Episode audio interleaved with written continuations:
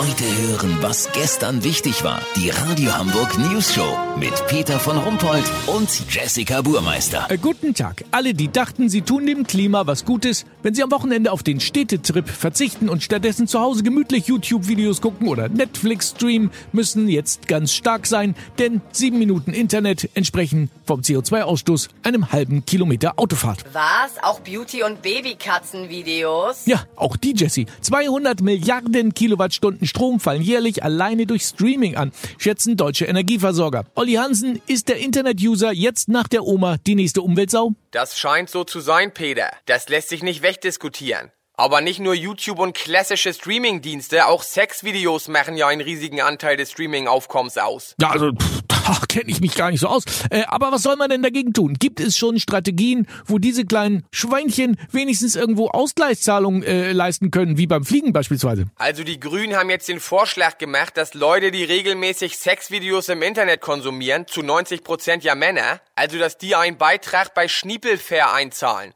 Schniepelfair ist das Pendant für Atmosphäre beim Fliegen.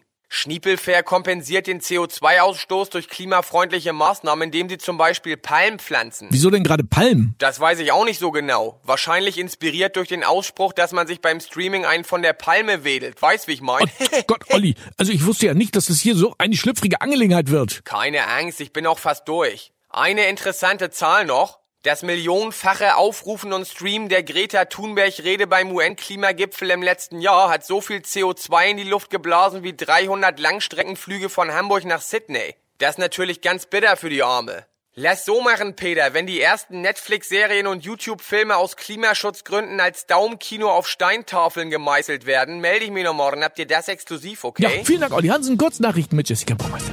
Jobwelt. Untersuchung ergab, Angestellte reden viel mehr über ihre Arbeit als Arbeitslose.